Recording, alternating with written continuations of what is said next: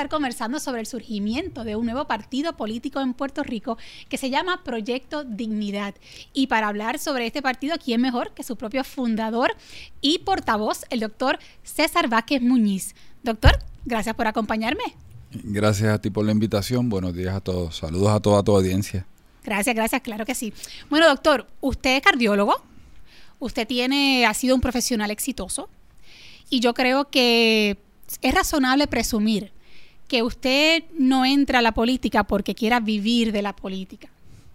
Así que pienso yo que debe haber algo bien importante, algo bien grande que lo mueve a usted a entrar en este campo de batalla que es la política puertorriqueña y que lo haga decir, yo tengo que hacer algo distinto. Le pregunto, ¿qué es eso distinto que ofrecería el proyecto Dignidad a los puertorriqueños y puertorriqueñas y a todos los que viven en, esta, en este país? La, realidad es que cuando nosotros miramos la situación de Puerto Rico, nos damos cuenta de que nuestra crisis se ha construido sobre mentiras. Eh, la, la cualidad consistente de los que nos han gobernado en los últimos 40 años es que no le han dicho la verdad al pueblo. Y, y de momento tenemos 72 mil millones de dólares en deuda y no sabemos por qué, no sabemos dónde están, pero esto tiene otras repercusiones. Mis bisnietos que no han nacido ya están endeudados.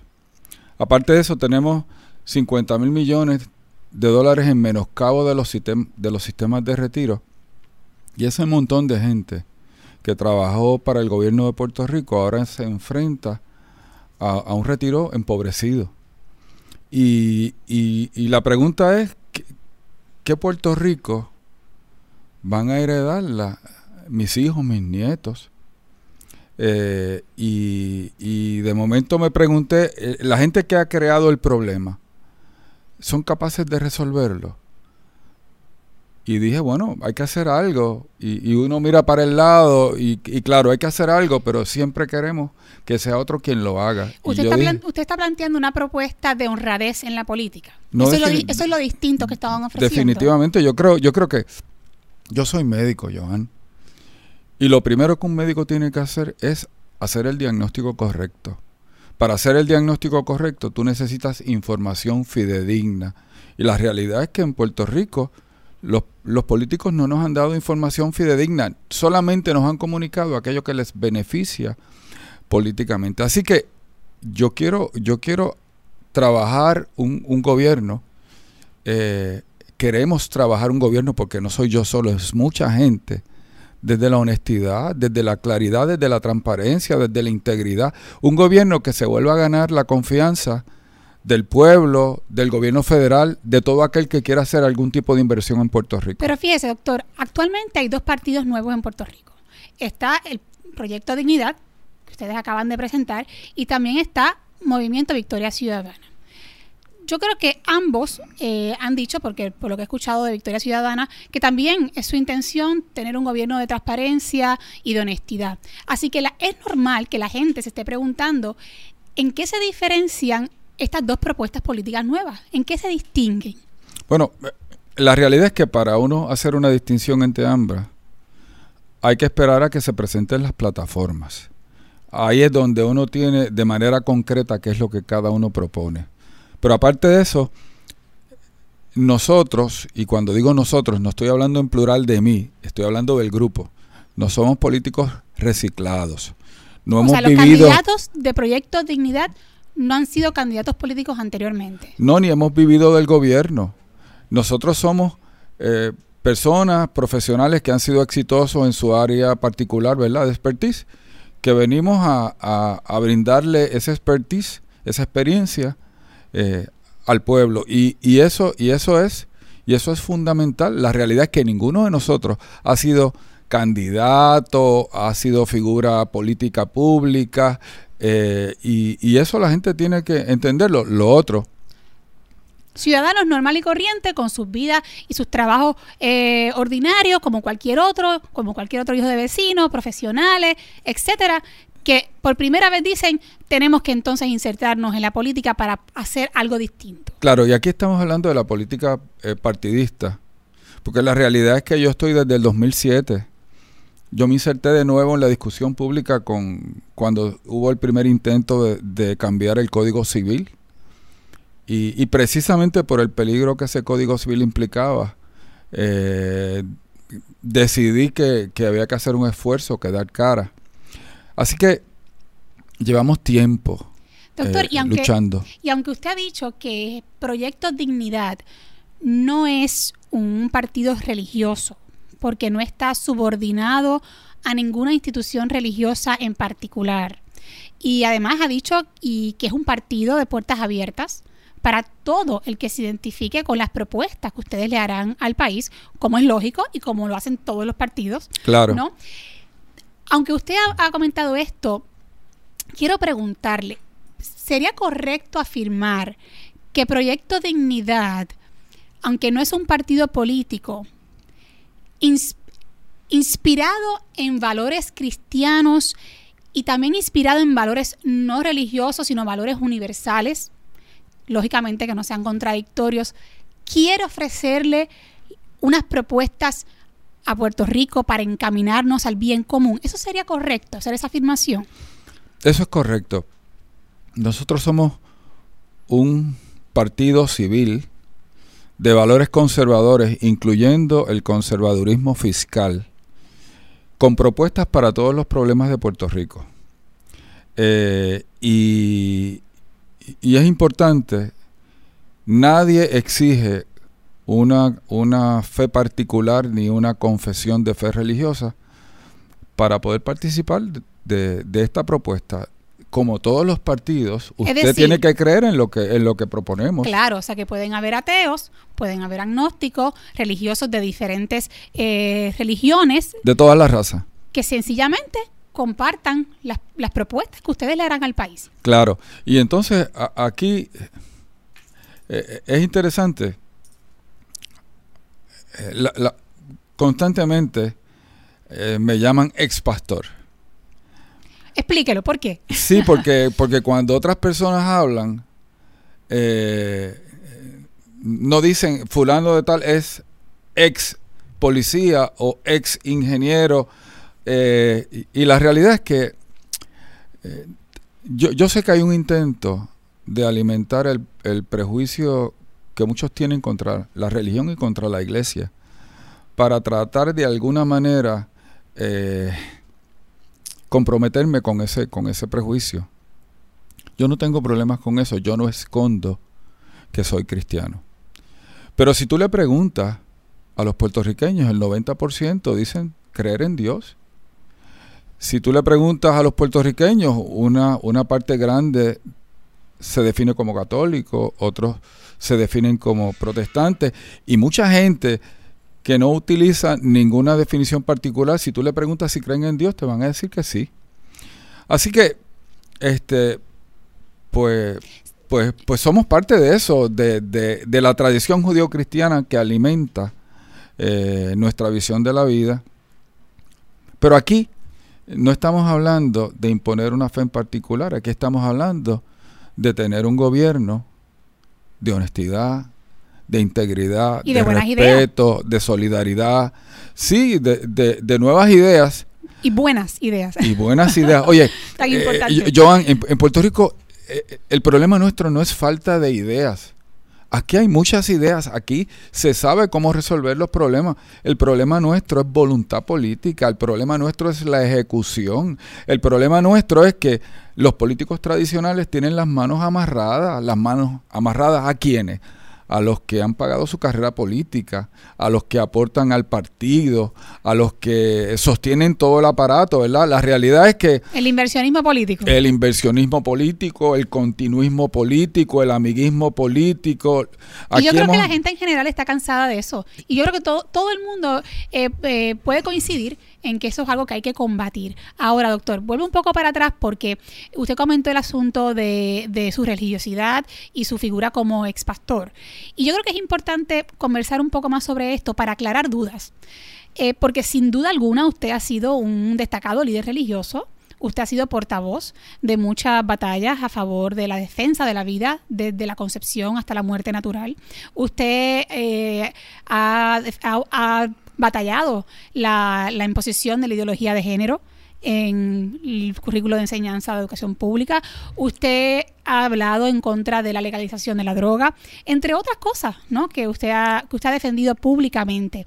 Y hay quienes tienen la preocupación, y digo, quiero decir algunos, tienen una preocupación genuina eh, de que aunque Proyecto Dignidad no sea un partido religioso, propiamente religioso, sí sea un vehículo político para imponer unas creencias religiosas particulares y para no respetar la separación de iglesia y Estado. Y a mí me gustaría, doctor, que a las personas que tienen esta preocupación genuina, porque yo... Eh, pues he compartido en las redes sociales, mm, ¿verdad? Eh, eh, compartí un video sobre esta entrevista que vamos a estar realizando y mucha gente hizo muchos comentarios relacionados a la separación de iglesia y Estado. Me gustaría saber, ¿qué le diría a una persona que piense que Proyecto Dignidad no, no, va a respetar la separación de iglesia y Estado y que verdaderamente es un subterfugio para imponer unas creencias religiosas particulares? Bueno, eh, la primera pregunta es qué evidencia tienen de que eso es así. ¿Cuáles de las propuestas pretenden eso? Lo primero es que los cristianos tenemos el, deber y el derecho de participar de la política en Puerto Rico. Somos ciudadanos con igualdad de derechos que el resto. Y la realidad es que nadie se desviste de su moralidad a la hora de actuar. Porque si tú te desvistes de tus convicciones, no son convicciones, son ideas, opiniones, etc. Así que para empezar, este asunto de separación de iglesia y Estado no tiene que ver nada con que hayan cristianos participando de la política, porque el concepto de separación de iglesia y Estado realmente lo que hace es proteger a la iglesia de la injerencia del Estado. Y, esto es importante, no tenemos que inventar la rueda, ya hay toda una jurisprudencia en Estados Unidos que define cuáles son los límites de eso. Así que nosotros no podríamos, aunque quisiéramos, no podríamos eh, atentar contra eso, porque el primero que tendríamos en contra sería el Tribunal Estatal y el Tribunal Federal. ¿Usted cree la separación de Iglesia y Estado? Ah, claro que sí, yo creo en la, separación. Yo Usted no viene a imponer ninguna religión ni ninguna creencia en particular. No, para nada. Eh, y ¿Tú sabes por qué? Porque yo creo que la única eh, creencia religiosa válida es la que nace de la propia convicción. No por imposición. No, es que, mira, este, Dios es todopoderoso. Dios podría obligarnos a creer. Sin embargo, nos dio libre albedrío. No nos va a obligar a creer porque el Dios en el que yo creo solo recibe eh, eh, eh, amor y obediencia de aquellos que realmente están convencidos de que Él es lo mejor que les puede pasar en la vida. O sea, esto es como el hombre que pretende que una mujer eh, se acueste con él meramente por la fuerza, sin que lo ame. Pues un canalla. O sea, realmente estamos hablando de que hay cosas que no pueden ser impuestas. Tú no puedes imponerle a alguien, por ejemplo, el gusto por una música. Tú no puedes imponerle a alguien el gusto por algún estilo eh, de pintura en particular. Tú no puedes imponerle a alguien que le guste una comida en particular. De la misma manera, tú no puedes imponerle a, alguien eh, la creencia en Dios o, una religión en particular.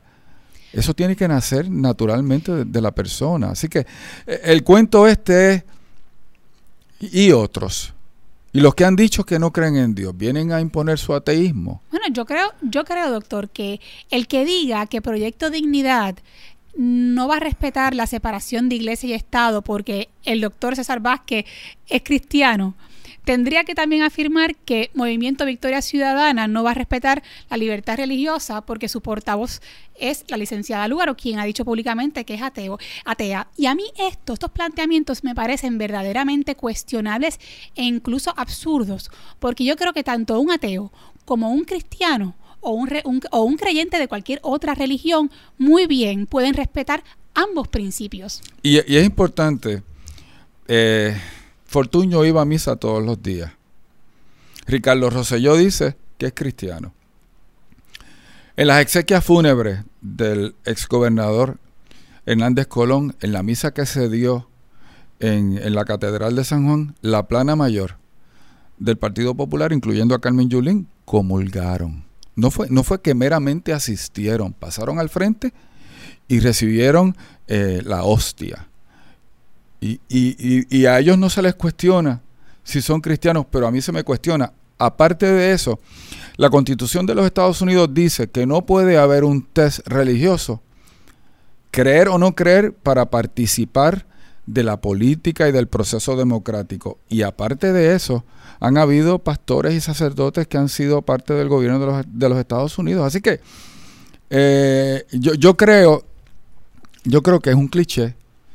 Yo creo que, que también es una, una nube, ¿verdad?, de humo para no escuchar las propuestas. Mire, doctor, y yo también creo que todo el que nos escuche se debe de plantear realmente si es posible que haya un político que sea neutral en términos de valores. Es decir, que haga política pública y que gobierne el país sin tomar en consideración valor alguno.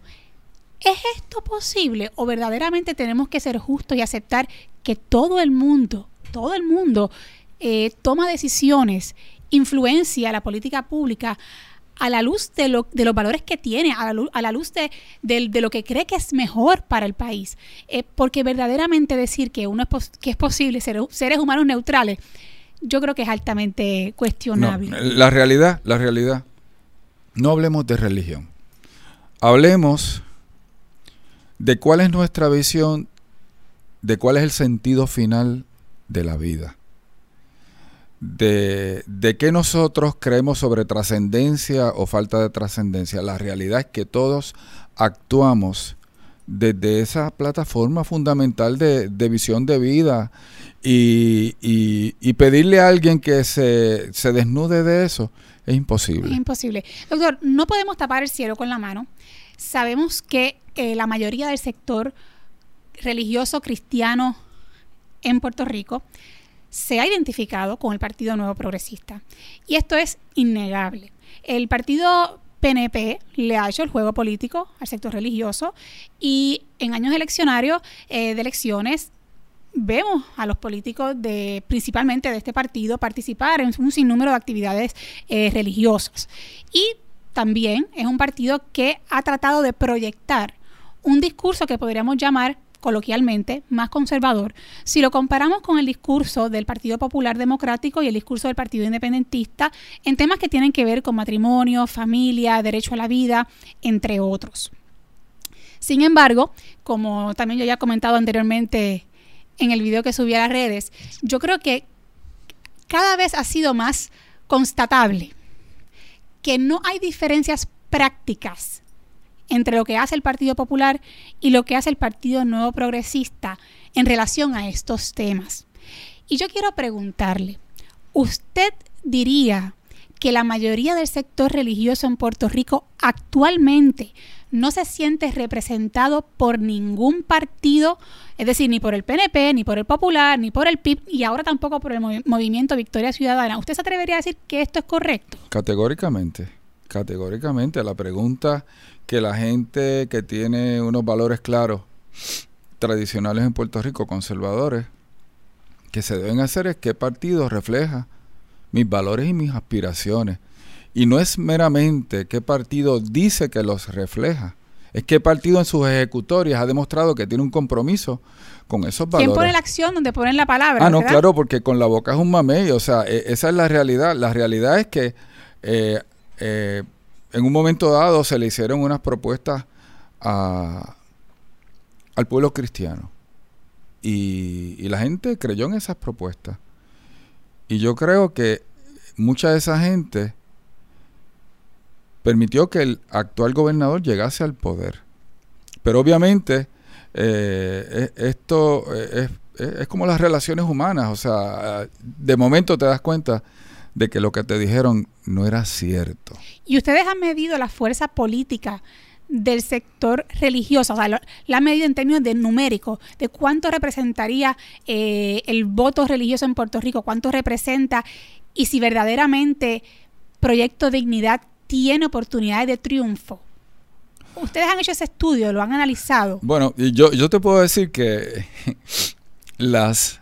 Yo sé que son muchos, no hay duda. Las dos marchas del 2013 y del 2015 son las actividades multitudinarias más grandes que se han dado en Puerto Rico en los, los últimos 20, 30 años. ¿Cuáles han sido esas marchas? La marcha que se dio en las escalinatas norte en, el 2013 eh, y allí están las fotos. En el 2015 hicimos otra marcha particularmente contra todo esto de la, de la, de la perspectiva de género, la ideología de género en la educación, eh, básicamente en el anhelo de proteger que los padres puedan eh, educar a sus hijos de acuerdo a sus valores.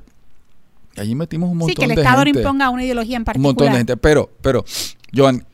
¿Ustedes creen que pueden ganar? Yo creo que podemos ganar. O sea, que numéricamente hablando es posible. Yo creo que sí. Y, y aquí voy a hacer un análisis frío. En las últimas elecciones votó el 53% de los electores hábiles. Puerto Rico tenía una de las tasas de participación más altas, 80-85%. Votó el 53, 47%. O sea, una reducción dramática. No fue a votar. No solo eso, sino que 260 mil votaron fuera de los partidos tradicionales. Votaron por candidaturas independientes. Y cuando tú miras que hay mucha gente en Puerto Rico de valores que dicen, oye, esta gente ni azules ni colorados me representan. Yo creo que sí, yo creo que podemos podemos ganar, podemos pues, hacer una diferencia enorme. Pueden ser una sorpresa entonces, según Podemos hacer una sorpresa. Eh, vamos a ver qué pasa. Vamos a ver, la gente está sumamente interesada en conocer las propuestas específicas. Pero más allá de, de conocer cuál va a ser su propuesta para defender la vida, desde el momento de la concepción para saber cómo actuaría Proyecto Dignidad ante proyectos que quieran implementar la, perspectiva de género, más allá de si cómo van a combatir la aplicación de la pena de muerte por parte de la Fiscalía Federal, más allá de estos temas que, ¿verdad? que son los temas que típicamente se relacionan con el sector religioso.